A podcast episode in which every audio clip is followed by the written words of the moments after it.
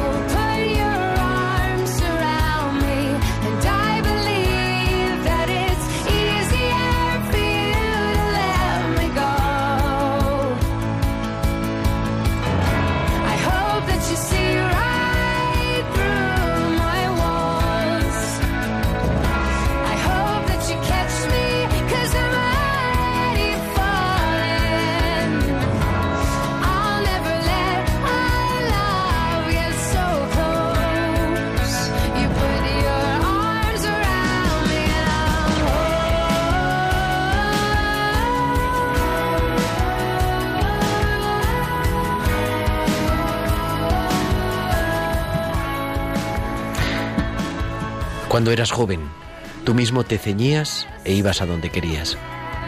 Pero cuando seas viejo, extenderás las manos, otro te ceñirá y te llevará a donde no quieras.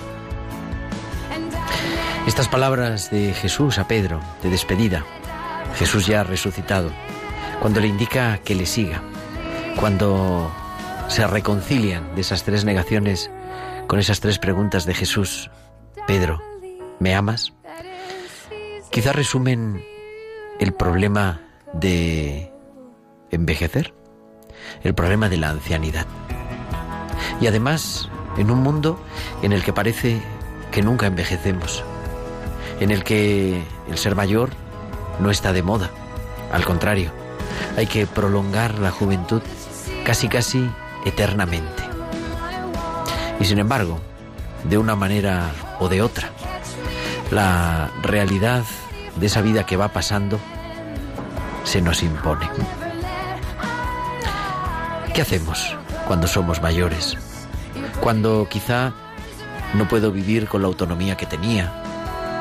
Cuando quizá no puedo decidir.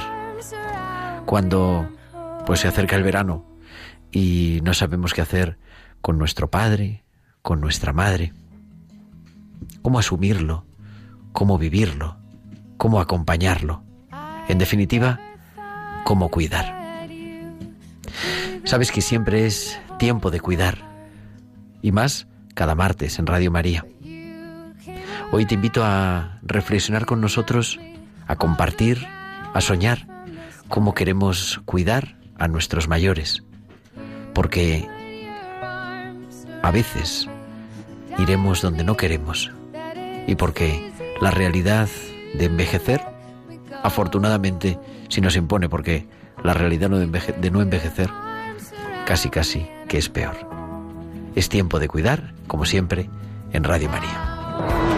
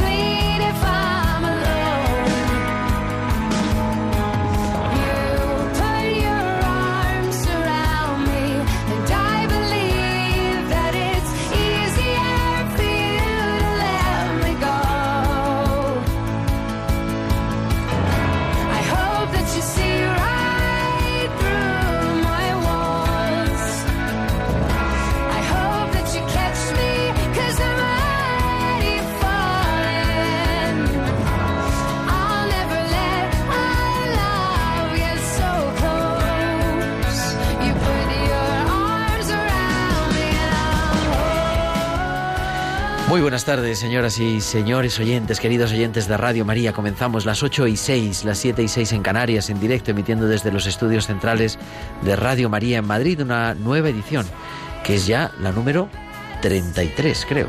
33 tardes, 33 martes de tiempo de cuidar fieles a nuestra cita aquí, cada martes de 8 a 9, de 7 a 8 en Canarias. Ya no es de noche, en invierno empezamos de noche y ahora hace un sol espléndido y tenemos el aire acondicionado puesto en nuestro estudio.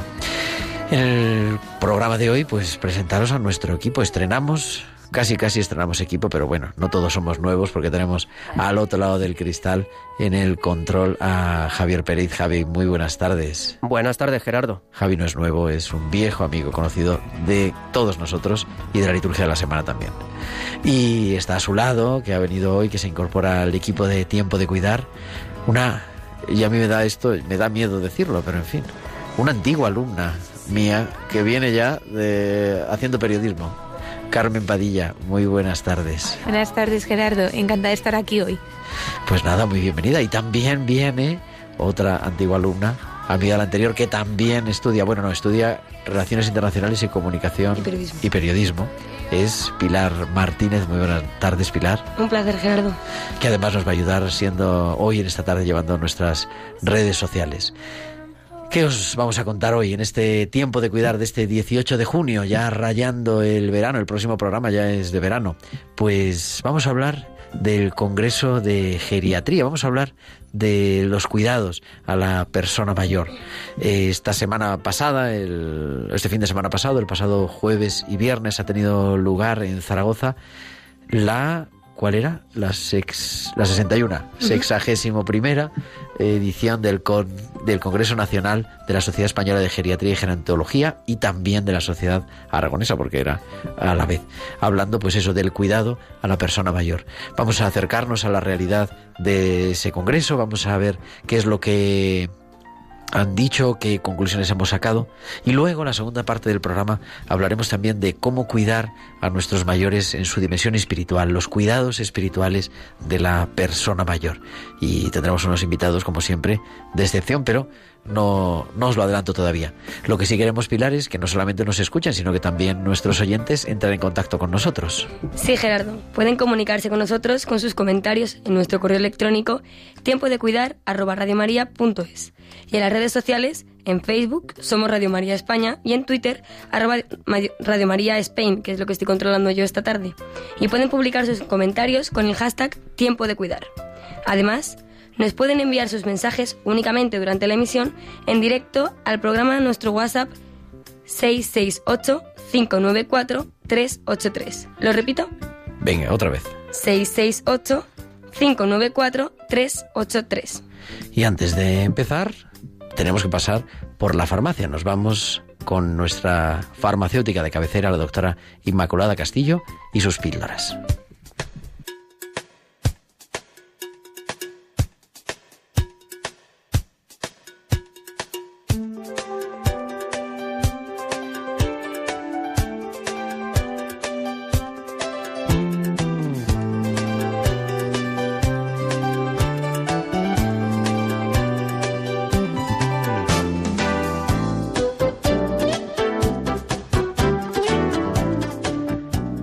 Y con la atención y el cuidado a las personas mayores, siempre nuestra farmacéutica de cabecera, Inmaculada Castillo. Inma, buenas tardes.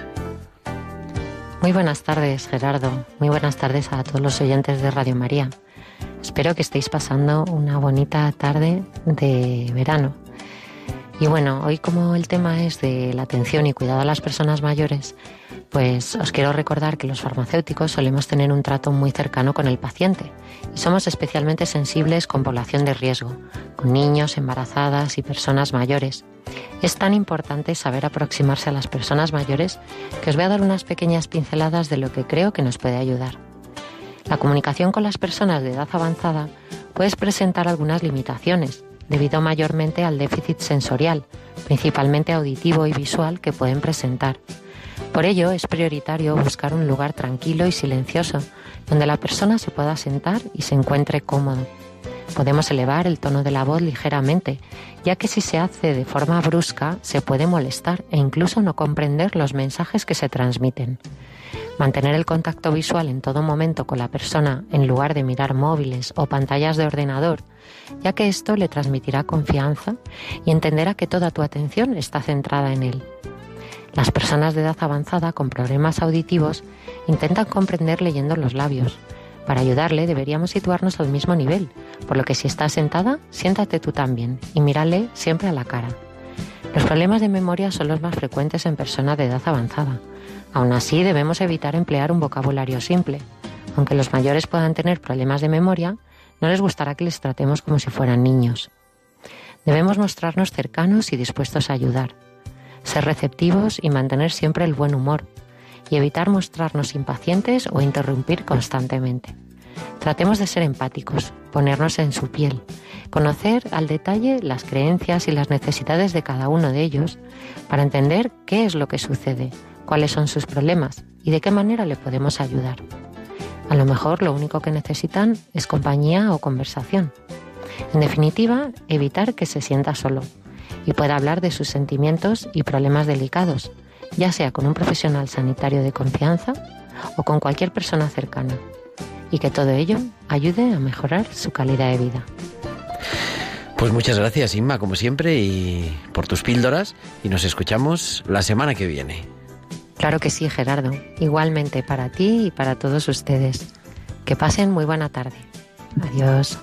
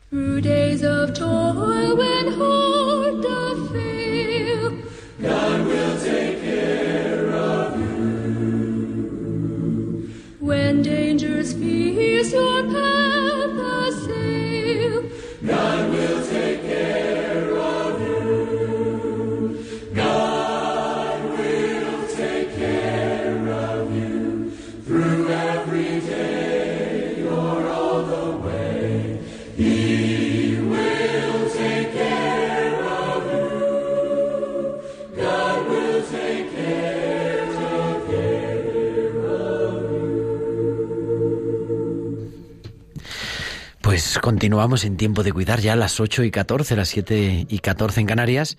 Y os voy a, os voy a presentar, perdón, a nuestro a nuestros invitados hoy de excepción. Tengo aquí a mi derecha en el estudio, en haber ido hasta acá, el doctor Pedro Serrano. Muy buenas tardes, muy, muy buenas tardes, Pedro.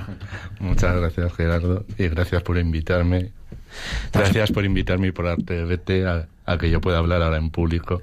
No sé en qué lío te voy a meter. Bueno, esperemos que no. Bueno, ya es conocido porque alguna vez ya nos has acompañado en el programa, es geriatra, eh, trabaja en el Hospital Doctor Rodríguez Lafora como geriatra y perteneces, me parece, a la Sociedad también Española sí, la Sociedad Española de Geriatría.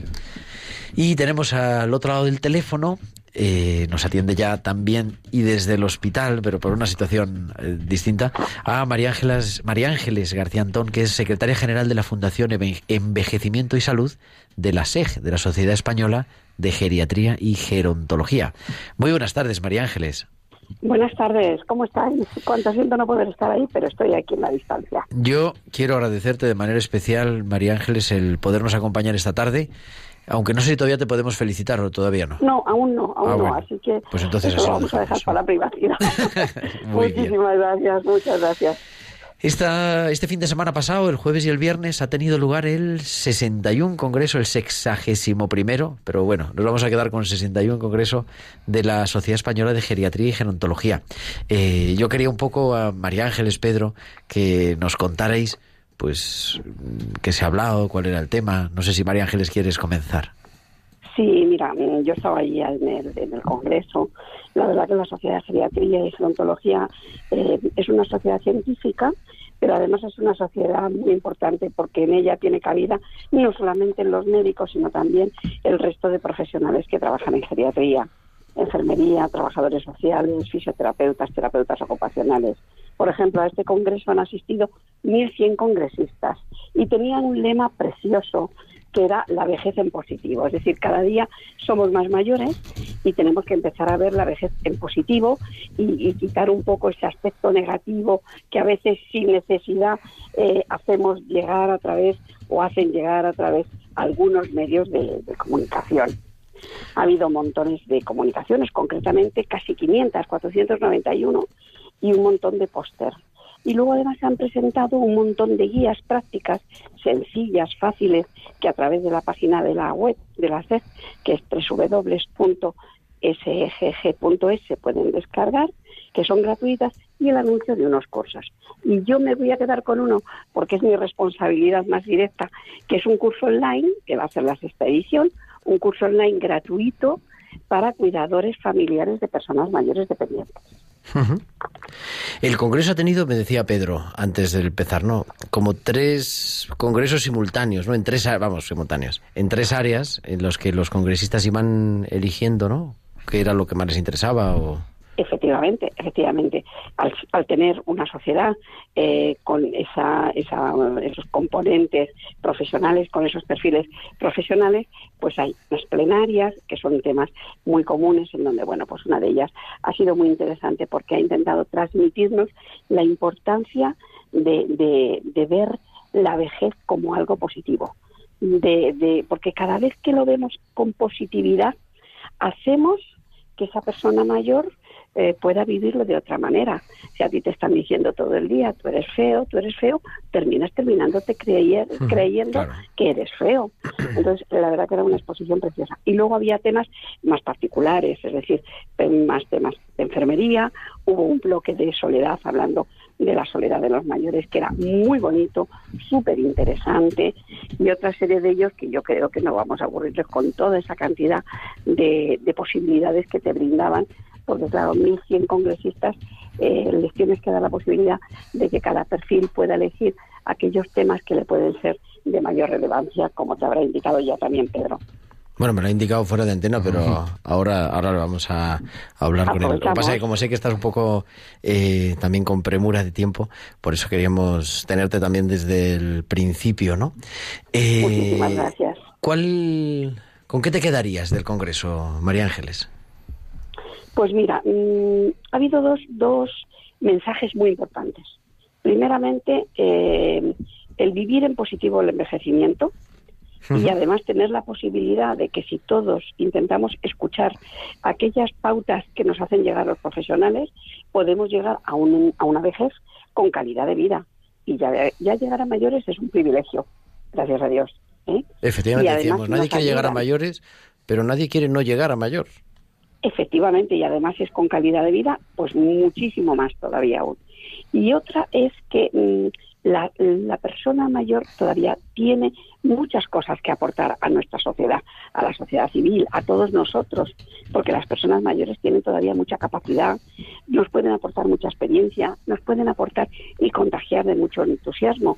Y ese entusiasmo lo vemos, por ejemplo, la cantidad de personas mayores, abuelos, que están transmitiendo eh, esa herencia que no está escrita, que es la historia, la vida, las cosas que pasan a los más pequeños, que son sus nietos. Es decir, la gente mayor, por ser mayor todavía, tiene capacidad para poder transmitir muchas cosas.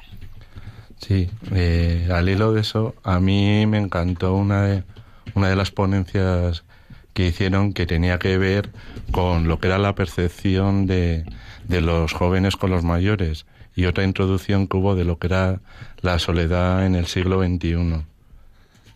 A raíz de un poquito... Efectivamente. La soledad es un problema pues muy serio, muy serio porque cada día envejecemos más, llegamos a más mayores y muchas veces hay personas que no desean vivir en soledad. Otra cosa es la soledad elegida, pero sí la soledad. Y luego hablando de soledad, pues también podemos hablar de esa soledad que se crea en la figura del cuidador familiar, que se aísla por razones de responsabilidad, de tarea en el cuidado y que se mete en casa a cuidar de esa persona mayor dependiente que asume ese cuidado y que se queda un poco aislado de los demás.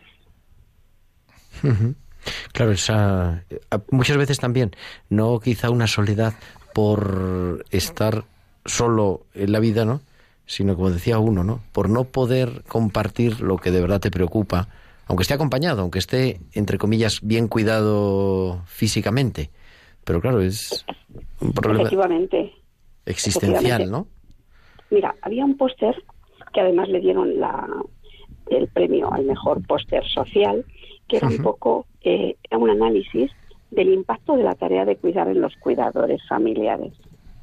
Entonces es curioso que, por ejemplo, un 67% de los cuidadores familiares nunca le transmiten a su médico de familia o a su enfermera o al equipo médico, cualquiera de sus versiones, eh, lo que le está pasando, cómo le está repercutiendo eh, la, tarea de cuidar, no solamente en cuanto al cansancio, sino también a nivel de, aspectos emocionales. Entonces, porque muchos se transmiten eh, que experimentan frustración, que se sienten a veces impotentes a la hora de realizar determinadas tareas porque no pueden hacerlo, tienen esa ansiedad de ver qué va a pasar mañana. Y si se pone peor y lo voy a poder asumir, eso lo tenemos que comprender el resto de que el, el cuidador está muy solo y tenemos una obligación los demás, primeramente de darle información, de ayudarle a formarse, porque si le formamos le podemos ayudar a quitar mucha ansiedad, eh, transmitirle que pida ayuda, hay que compartir el cuidado, porque además ellos son los grandes artífices que están logrando conseguir que la persona mayor pueda cumplir su deseo, que mayoritariamente es seguir viviendo en su casa hasta el final de su vida. Y la persona que está logrando hacer eso son los cuidadores familiares, el que le tiene cerca, el que le ayuda, el que aunque no viva con él, está aportando ese cuidado cada día, esa cantidad de, cuidado o de ayuda que prestan para las cosas a veces más inverosímiles, que no solamente es ir a buscarle la medicación, sino ayudarle en el aseo, ayudarle en la ducha, supervisarle en la ducha, comprarle los alimentos de cada día, a lo mejor guisarle porque ya no puede hacerlo. y en eso se queda muchas veces la soledad, a veces también esa tristeza que tiene, que es normal, esa tristeza de pensar que no puedes hacer más, que tienes que asumir ese, esa situación de, dependencia, de falta de autonomía de la persona que quieres, ¿eh? que la tienes cerca.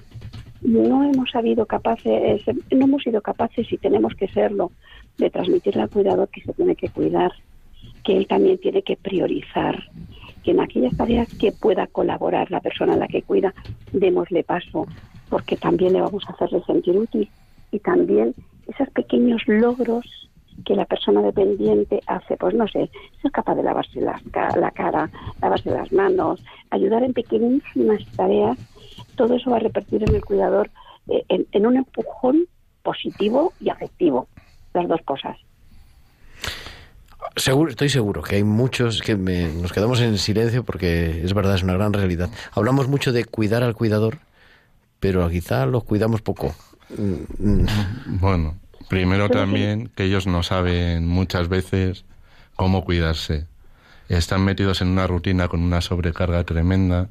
No saben tampoco cómo, como ha explicado muy bien María Ángeles, el tema de de esto, de lo que es el ver más allá de lo que es el cuidar a su familiar, el, el tener tiempos ellos mismos también para disfrutar, tener sus espacios, el saber que lo que están haciendo lo están haciendo por el bien de, del cuidado de, de su familiar, ¿no?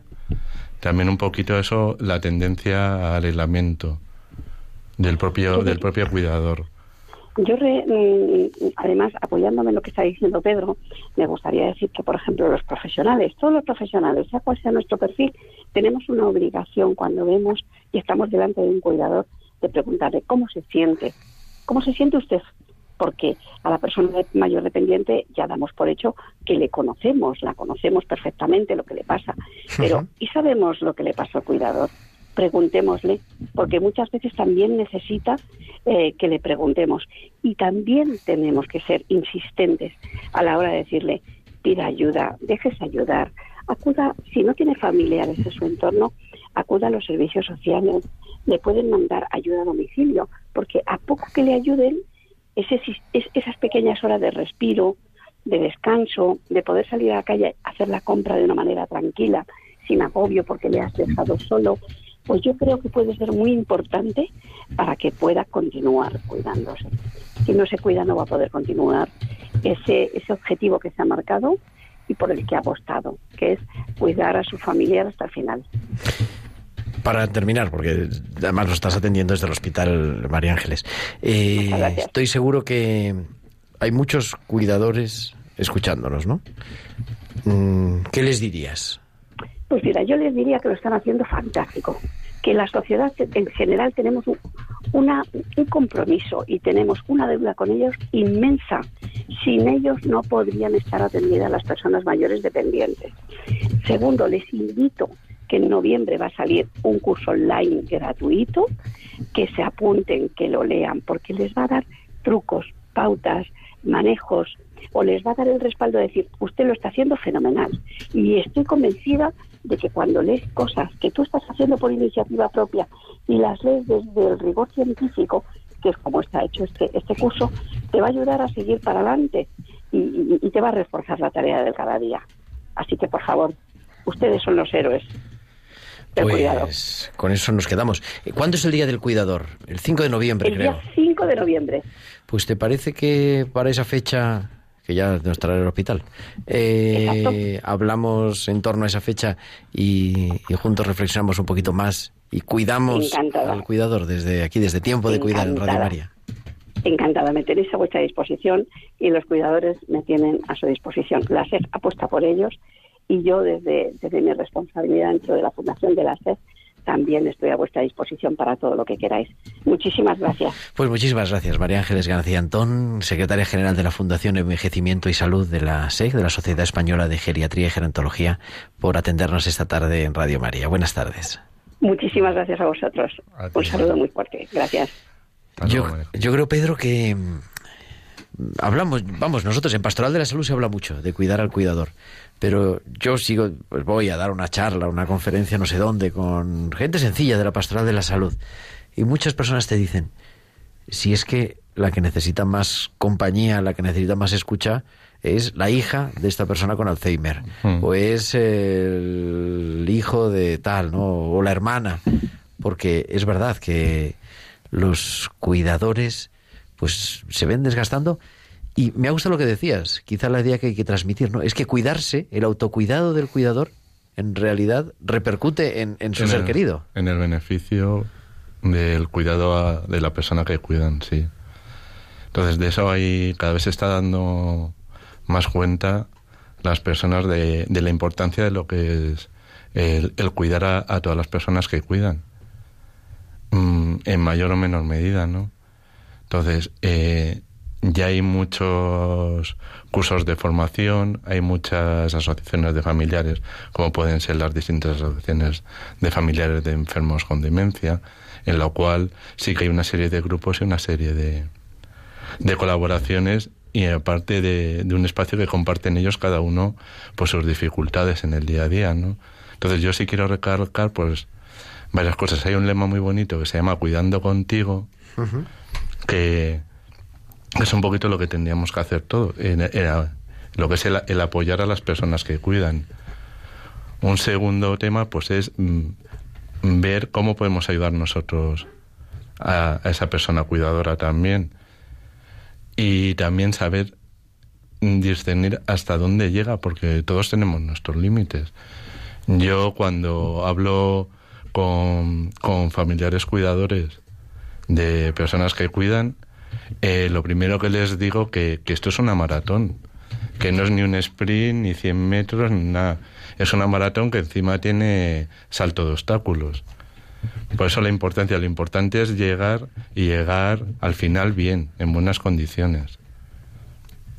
Cuidando contigo es, estoy viendo aquí en internet sobre la marcha, es una guía que ha publicado la Sociedad Española de Geriatría, eso como para los cuidadores. Vamos a poner el link en internet también con en nuestro Twitter, almohadilla, tiempo de cuidar, porque a lo mejor está, está, vamos, no la he leído evidentemente porque la desconocía, pero ahora que estoy buscándola aquí es como muy, una guía muy sencilla para Sí, es un poquito lo que ha dicho María Ángeles, ¿no? Se han sacado en este congreso, se han sacado múltiples guías y también cursos para, tanto para profesionales como para, para familiares y personas que no tienen nada que ver con, con lo que es la sanidad.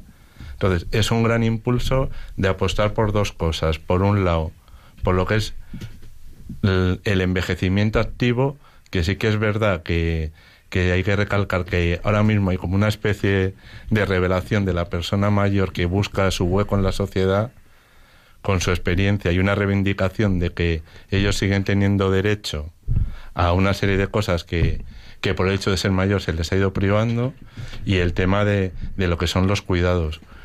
Yo os invitaría también en algún otro tema o algún otro día a hablar de, de un tema muy bonito que son los cuidados de larga duración y lo que es la, los cuidados centrados en la persona. ¿no? que al fin y al cabo es lo que lo que realmente tiende ahora mismo lo que demanda la sociedad en pacientes o en personas muy complejas o con múltiples patologías o múltiples limitaciones el modelo que hay actual de, de sanidad y de recursos sociosanitarios no se adapta a la realidad y a la necesidad de estos pacientes. Claro, porque cuando la enfermedad es breve, o sea, no sé, una gripe, pues mm. bueno, todo el mundo se desvive y ya está, pero claro, cuando dura meses y años, ya la cosa es distinta. Pues lo apuntamos, los cuidados de larga duración. Estamos, seguimos en directo en Radio María a las 8.33, las 7.33 en Canarias.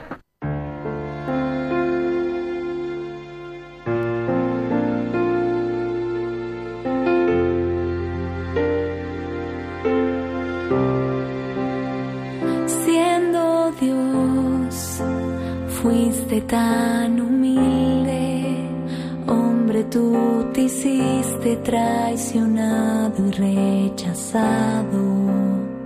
Siendo Dios, tomaste mi lugar, cargaste en tus hombros mis heridas y pecados.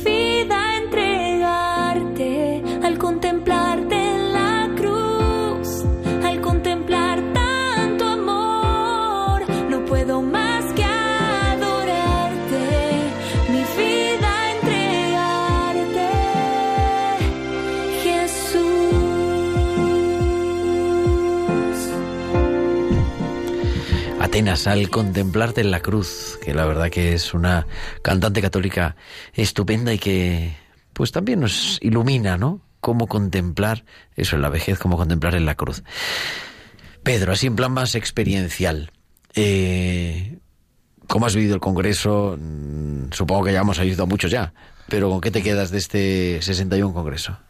Bueno, yo creo que, que sí que ha sido bastante intenso porque quería llegar a muchas cosas y como yo iba al área clínica a hablar de caídas, a hablar de disfagia y un poquito el tema que tiene que ver con, con la patología más específica de nuestro hospital, que luego hablaremos un poquito de ella, eh, uno quiere llegar a todo, ¿no? Pero O sea, tú eres de los que vas al Congreso a estar en el Congreso. más o menos. Aquí la gente que me está oyendo ahora. Ah, bueno, además eso, un saludo para toda la familia. No, sí.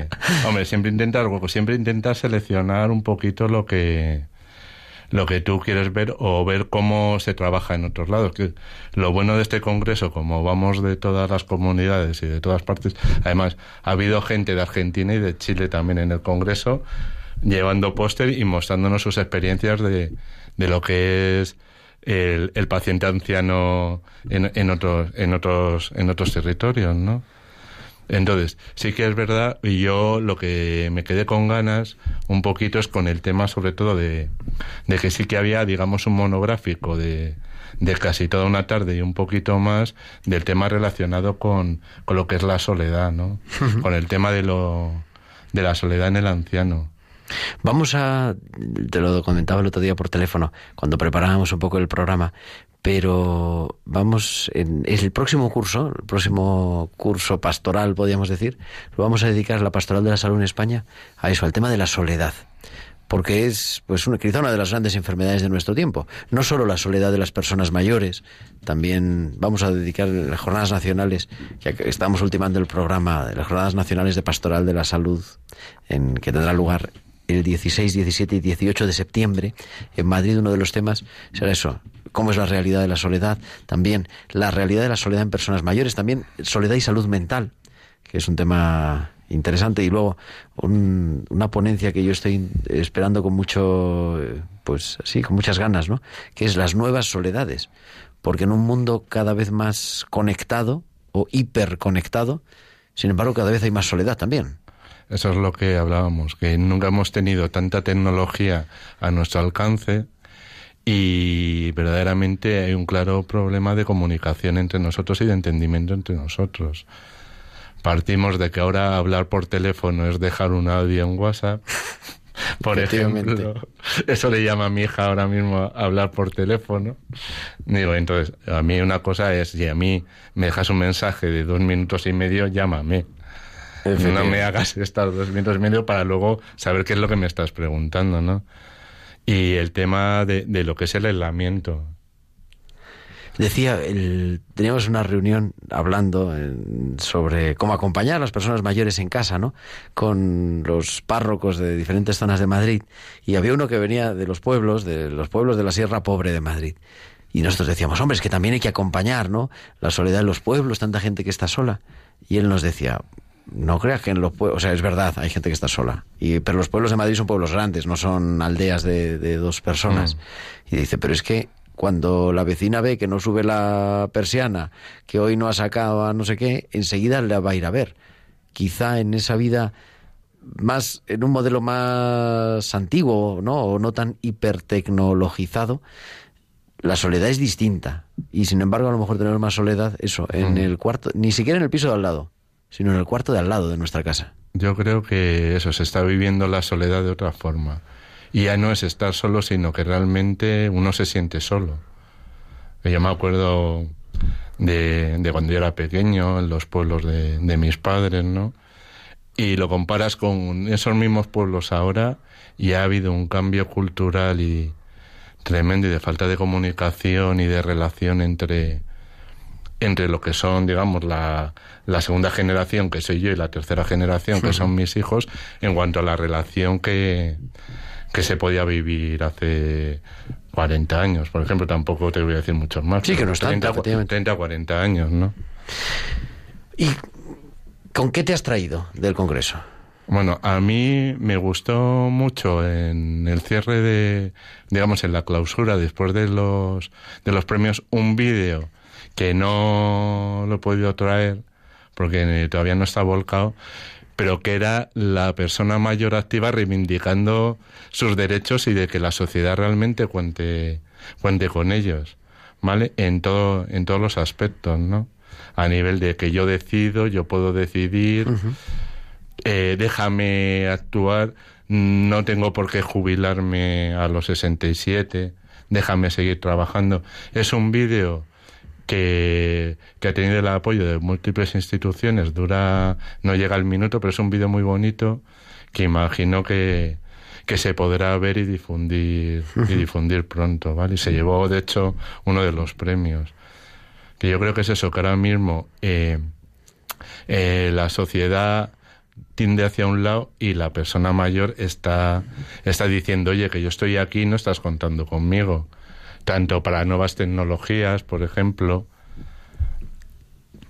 y, y un poquito lo que es eso, que al final eh, la persona mayor sana es realmente la que está cuidando de los nietos por tema de trabajo.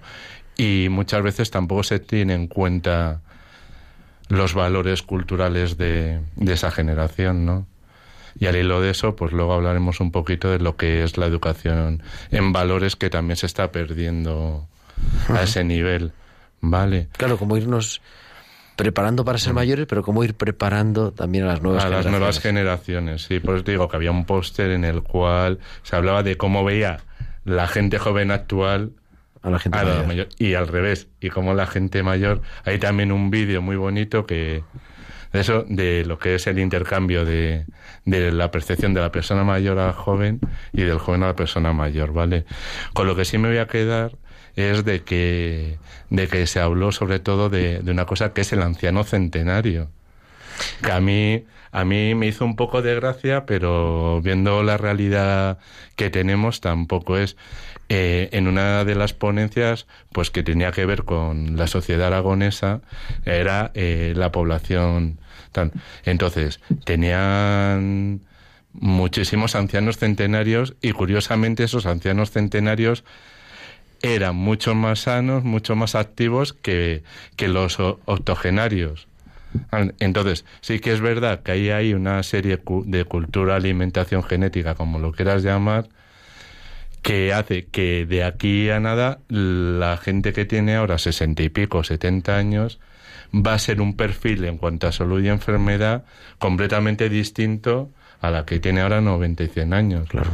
Además, hay un patrón claro de que, de que la persona que se está haciendo ahora mayor, eh, a la larga va a vivir más, pero va a vivir peor, con mucho más, menor calidad de vida y mucha más dependencia y muchas más enfermedades.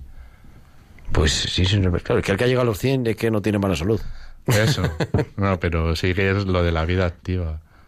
Pues vamos a escuchar a Celinés y, y entramos en la recta final de nuestro programa de Tiempo de Cuidar de hoy.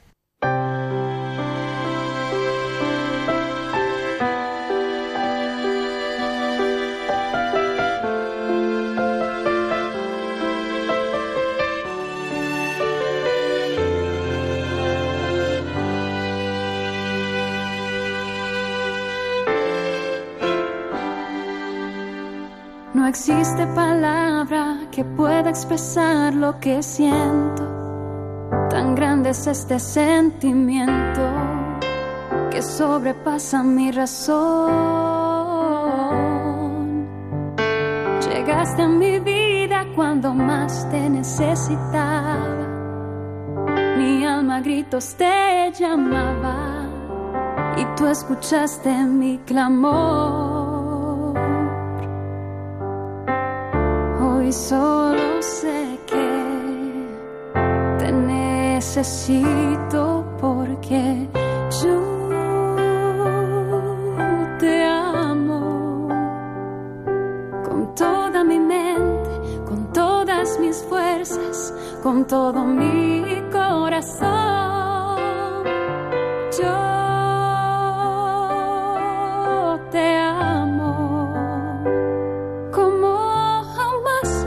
amado.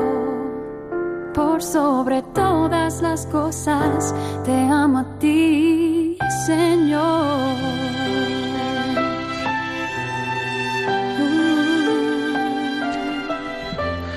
Pues son las 8 y 46, las 7 y 46 en Canarias. Continuamos en directo en Radio María en Tiempo de Cuidar. Se nos han incorporado al estudio, han venido directamente desde Bilbao. Eh, Pablo Gramendi, que es el presidente de la Federación Española de Hospitalidades de Lourdes y presidente de la Hospitalidad de Lourdes. Muy buenas noches, Pablo. Buenas noches. Te puedes subir el micrófono porque Pablo es un hombre Sí. grande, alto. Sí, es lo que tenemos los de Bilbao. Y tenemos también aquí Víctor, que es amigo, hemos hablado muchas veces por teléfono, el padre Víctor Hernández, eh, párroco, podríamos decir, o cuasi párroco de San Cosme y San Damián en. Vallecas, aquí en Madrid, que además son dos santos médicos. Efectivamente. Y muchas más cosas, pero nos vienen a hablar un poquito de Lourdes. Pedro, decíamos, hay que educar en valores a los jóvenes para valorar la, la persona mayor. Mm, bueno, en valores y en virtudes. Vale. Pues sí, pues solo Pero vale. sí. Eh, yo creo que sí, porque es una de las cosas que, que se está perdiendo en lo que es esta sociedad, ¿no? Lo que es primero el respeto por el otro, eh, lo que es la dignidad de la persona que tienes delante, y esto durante mucho tiempo estaba en nuestros ancianos. Nuestros ancianos eran lo que transmitían la escala de valores y la escala de, de cómo de cómo seguir lo que son la- las virtudes, ¿no? ¿Y cómo recuperar quizá? No sé, en África, por ejemplo, el- el- la sabiduría es el anciano y nosotros, pues ahora básicamente lo desechamos, ¿no? Bueno, esta persona mayor ya no tiene nada que decir. Es verdad que a lo mejor a nivel de tecnología no, pero de a, nivel, a nivel de experiencia y a nivel de, de vivencia, yo creo que sí, que tiene, tiene mucho que aportar. Pablo quiere decir algo. Sí, yo, yo es que es un tema que lo tengo, no sé, yo es que viví con, vivimos en, en mi casa vivimos con mi abuelo, ahora está mi suegra, vi- viví con mi madre y con mi padre también, y casado, ¿eh? me refiero. Y, y aparte yo creo que es, es bueno para que lo vean tus hijos lo que, lo que hay, ¿no? Pero mm, hay otro tema más, que yo creo que solo por egoísmo, porque si no te vas al otro barrio un poquito antes por causas naturales o no naturales, lo normal es que te vayas a convertir tú en el anciano, ¿no? Entonces, yo creo que si fuéramos una sociedad un poco inteligente, pues tendríamos que montarnos mejor, ¿no? Esta, esta parte de la vida que nos va a tocar. A mí eso me decía un- una persona de, sobre el tema de, de las barreras arquitectónicas, me decía un ciego de la ONCE de Bilbao, que lleva toda la zona norte, y me, me- me decía eso, me decía, es que antes o después, eh, eh, ciego igual no te vuelves, pero que, que la acera te va a parecer un precipicio, seguro que sí, ¿no? Pues con esto de los ancianos yo creo que hay una parte de, de- de- de egoísmo que... También, aunque no sea. Sí, ¿no? Todos vamos ancianos y si no llegamos, está peor la cosa. Sí, bueno, o no, no sé. Bueno, han han venido Víctor y, y Pablo, se han encontrado en Madrid. Pablo viene desde Bilbao porque estáis preparando el tema de las reliquias de Santa Bernadette, ¿no? Pero tenemos la película de Hospitalarios, Víctor. Sí, eh, la verdad es que ha, sido, ha dado un resultado estupendo la, la presencia de, de la película en los cines aquí en Madrid. Eh, el que una película documental religiosa aguante cuatro semanas en cuatro salas en Madrid. Bueno, pesado en toda España, ¿eh? Sí, sí, hay, creo que está ya en más de 30 ciudades.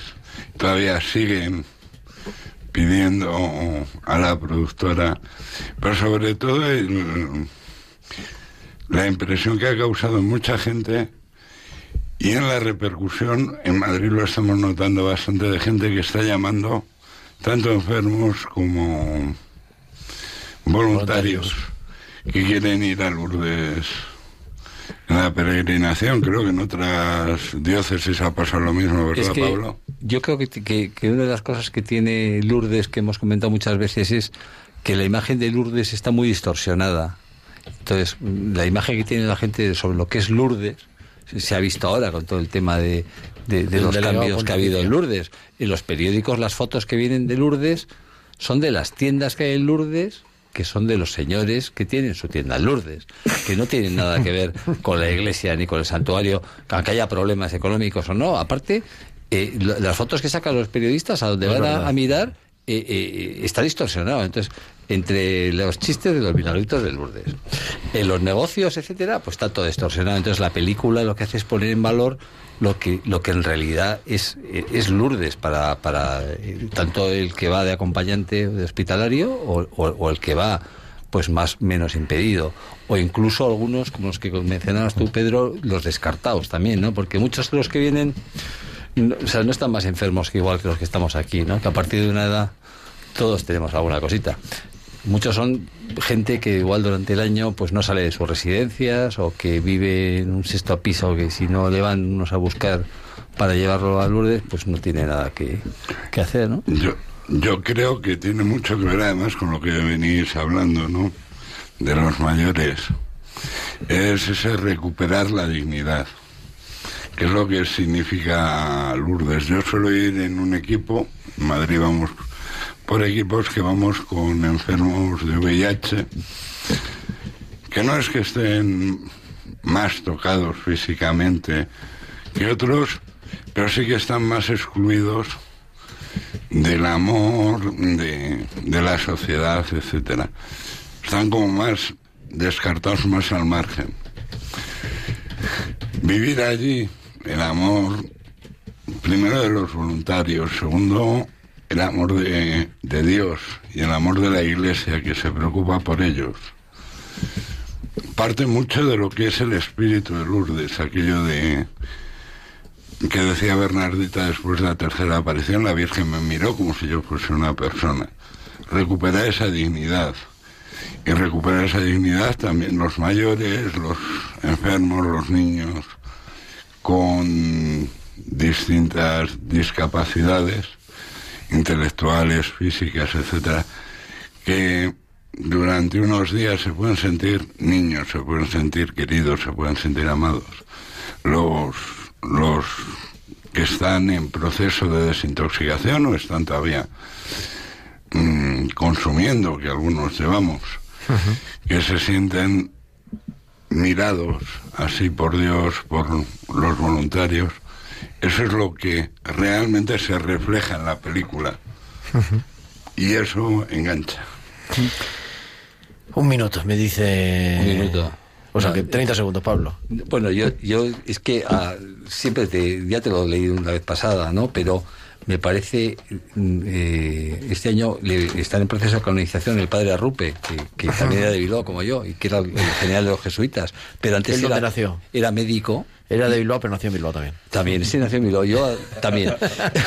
Entonces, es que a la vuelta de Lourdes, antes de meterse jesuita, escribió unas vivencias de Lourdes y definió así Lourdes, dijo, "Hab- y vi a Dios tan cerca de los que sufren, de los que lloran, de los que naufragan en esta vida de desamparo, que se encendió en mí el deseo ardiente de imitarle en esta voluntaria proximidad a los desechos del mundo, que la sociedad desprecia porque ni siquiera sospecha que hay un alma vibrando bajo tanto dolor. Esto lo escribió el año 1926.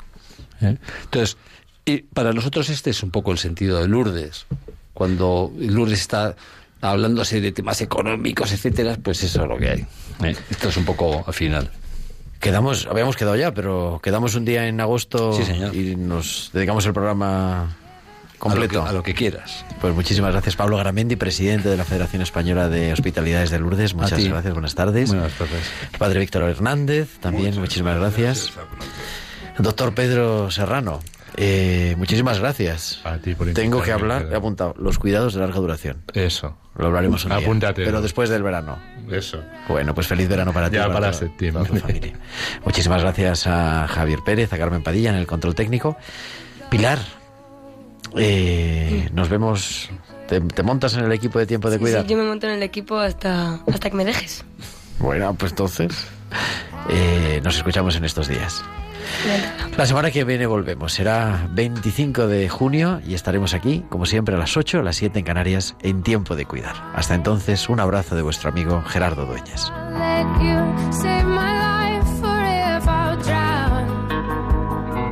Han escuchado Tiempo de Cuidar con Gerardo Dueñas.